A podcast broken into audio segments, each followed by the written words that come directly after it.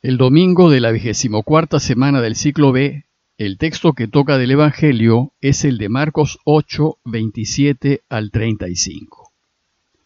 En aquel tiempo Jesús y sus discípulos se dirigieron a las aldeas de Cesarea de Felipe, y por el camino preguntó a sus discípulos, ¿Quién dice la gente que soy yo? Ellos le contestaron, unos que Juan Bautista, otros que Elías y otros que uno de los profetas. Él les preguntó, ¿y ustedes? ¿Quién dicen que soy? Pedro le contestó, tú eres el Mesías. Él les prohibió terminantemente decírselo a nadie y empezó a instruirlos. El Hijo del Hombre tiene que padecer mucho, tiene que ser condenado por los ancianos, sumos sacerdotes y escribas, ser ejecutado y resucitar a los tres días. Se lo explicaba con toda claridad.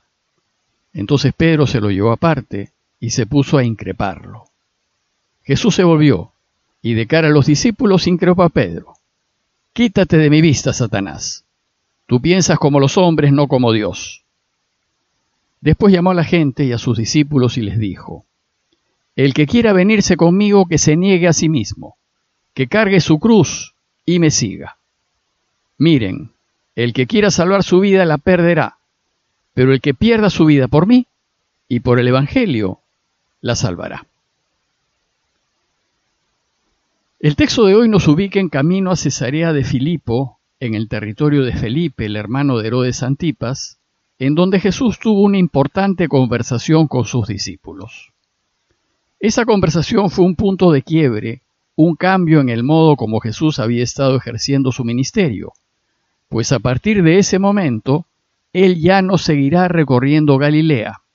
Ahora iniciará su subida hacia Jerusalén, en donde, como sabemos, lo matarán. Nos dice el relato que un día iba Jesús caminando por la región de Cesarea de Felipe y preguntó a sus discípulos, ¿quién dice la gente que soy yo?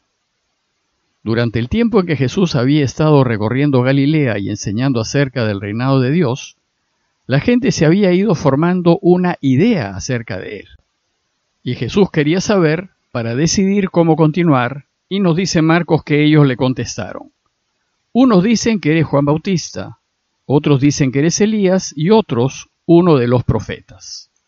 Es decir, la gente, no obstante verlo y oírlo, no lo reconoció como el Mesías esperado.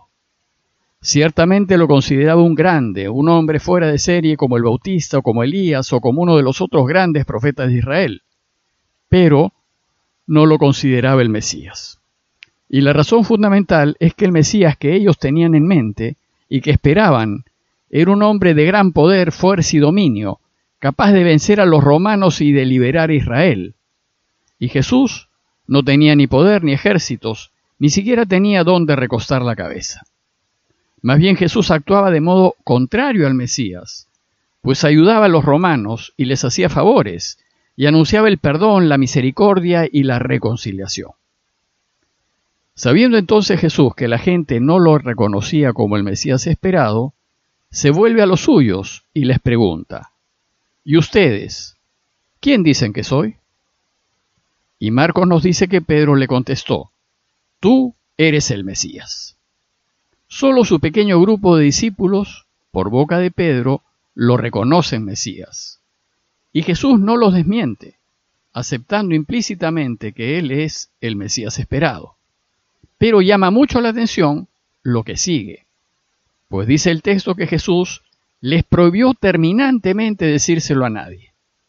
Y empezó a enseñarles que el Hijo del Hombre tiene que padecer mucho, tiene que ser condenado por los ancianos, sumos sacerdotes y escribas, ser ejecutado y resucitar a los tres días. Bueno, pues esto ya era demasiado para ellos. A pesar de no tener los ejércitos y el poder que se esperaba de él, ellos lo habían reconocido Mesías. Pero ahora, tener que aceptar que lo van a tomar prisionero y que lo van a matar, ellos no entienden. Pues si sucede como dice Jesús, ¿cómo podrá liberar Israel? Es de notar que los discípulos centran su atención en la condena, padecimientos y ejecución que vivirá el Mesías Jesús. El anuncio de que a los tres días resucitará pasó completamente desapercibido. La respuesta de Jesús explica la inmediata reacción de Pedro. Nos dice el texto que entonces Pedro se lo llevó aparte y se puso a increparlo. Pedro le llama la atención a Jesús para que no enseñe esas cosas acerca de él, pues estaba yendo contra todas las creencias de Israel y estaba cuestionando la misma figura del Mesías como la entendían todos. Pues si él es verdaderamente el Mesías, no puede dejarse atrapar ni matar. Sin embargo, la reacción de Jesús fue aún más desconcertante. Nos dice Pedro que se volvió y de cara a los discípulos increpó a Pedro diciéndole, Quítate de mi vista, Satanás. Tú piensas como los hombres y no como Dios. Con palabras muy duras, Jesús se enfrenta a Pedro, le llama la atención y delante de todos lo llama Satanás, que significa adversario, enemigo. ¿Y por qué? Porque Pedro se está oponiendo a Dios y a sus planes y deseos. Me parece necesario explicar esto un poco más en detalle. Pues sucede que Pedro se está oponiendo a la esencia del mensaje de Jesús, que es hacer siempre la voluntad de su Padre. Y Jesús entonces lo llama Satanás, porque el enemigo siempre va a hacernos pensar que es mejor asegurarnos y salvar nuestra vida en vez de hacer lo que Dios desea. Por eso, después le dice, Tú piensas como los hombres y no como Dios. ¿Y cuál es esa voluntad de Dios que Jesús desea proteger? La voluntad de su Padre es que todos vivamos y vivamos para siempre. Pero para vivir para siempre es necesario caminar el camino de Jesús. Es decir, vivir la vida apostando siempre por Dios, por lo que es verdadero, por lo que es justo, por lo que es bueno, por lo que es correcto, sin que nos importen las consecuencias personales. El deseo del Padre de darnos vida a todos exige que Jesús siga este camino, que siga enseñándonos que hay que vivir en la luz de la verdad y que hay que mantenerlos consecuentes a pesar de los peligros. Y para enseñarnos el camino de la vida es necesario que Jesús sea consecuente hasta el final. Bueno, pues en Jerusalén Jesús va a poner a prueba su consecuencia al extremo. Con su subida a Jerusalén Jesús nos va a enseñar que no podemos huir de los peligros de vivir en la verdad y en la justicia, aunque ello signifique perder la vida. Y que si queremos vivir felices en esta vida y después vivir para siempre, tenemos que ser generosos tenemos que dar, de entregarlo todo hasta nuestras propias vidas. Para el mundo, en cambio, el camino es el opuesto. La vida nunca se debe entregar. Y no solo no hay que entregarla, sino que hay que guardarla, cuidarla, protegerla, y si es posible aumentarla quitándole incluso vida a los demás. Los valores del mundo, que son el egoísmo, el tener todo para uno, el ser el centro y concentrar el poder, son valores totalmente opuestos a los valores de Dios. Y sucede que estos valores no llevan a la vida, sino a la tristeza y a la muerte.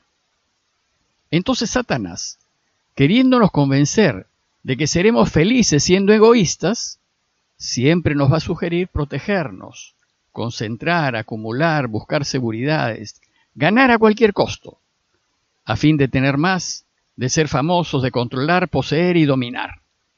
Y nos hace creer que si vivimos de esta manera seremos felices y viviremos para siempre.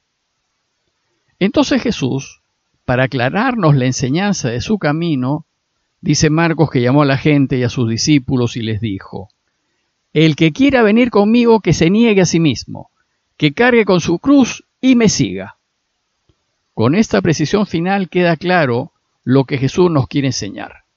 Primero, que su camino, el camino cristiano, consiste en negarse a sí mismo, es decir, en que es mejor perder para que gane lo que es verdadero y justo, en que es mejor perder para que gane la vida. Por tanto, si queremos seguirlo, hay que cambiar nuestra escala de valores y poner en primer lugar la honestidad, la rectitud, la generosidad, el compartir y el ayudar. Segundo, que optar por este camino que nos propone Jesús supone aceptar una serie de dificultades, carencias, inseguridades y estrecheces. Incluso supone aceptar la oposición y a veces una oposición de quienes están muy cerca de nosotros.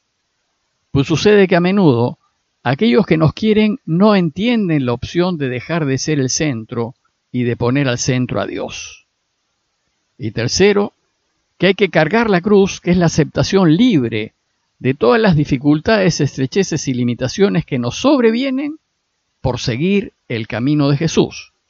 Es decir, lo que sufriremos por vivir siempre en la verdad y en la justicia. Si queremos seguirlo, hemos de estar dispuestos a cargar la cruz y asumir las consecuencias de ser honestos. Finalmente, las últimas palabras de Jesús resumen esta enseñanza tan importante. El que quiera salvar su vida la perderá, pero el que pierda su vida por mí y por el Evangelio, ese la salvará. En conclusión, si nosotros creemos en Jesús y creemos que su camino lleva la vida, entonces tenemos que seguirlo hasta Jerusalén, y debemos hacerlo porque en seguirlo y hacer como hizo, encontraremos la vida y la felicidad. Pero hacer esto supone dejar de lado los valores del mundo, pues son un obstáculo y un impedimento en el camino, y debemos aceptar y regirnos por los valores de Dios. Y esto supone que en adelante ya no me debe interesar acumular por encima de mis necesidades, ganar a costa del bien del otro, ser el centro y tenerlo todo para mí. De ahora en adelante lo que me debería interesar es ayudar, servir, apoyar, animar, entregar y buscar que el otro esté bien, a una costa de mi propio bien.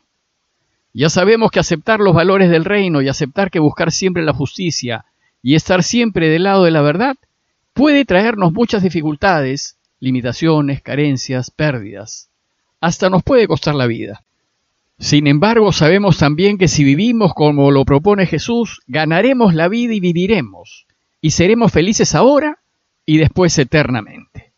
Pues el que busque su vida la perderá, pero quien la pierda por ser consecuente con los valores de Dios, la ganará. Pidámosle pues al Señor su ayuda para apostar por Él en todo momento, y aceptar seguirlo sin importar las consecuencias de hacerlo. Parroquia de Fátima, Miraflores, Lima.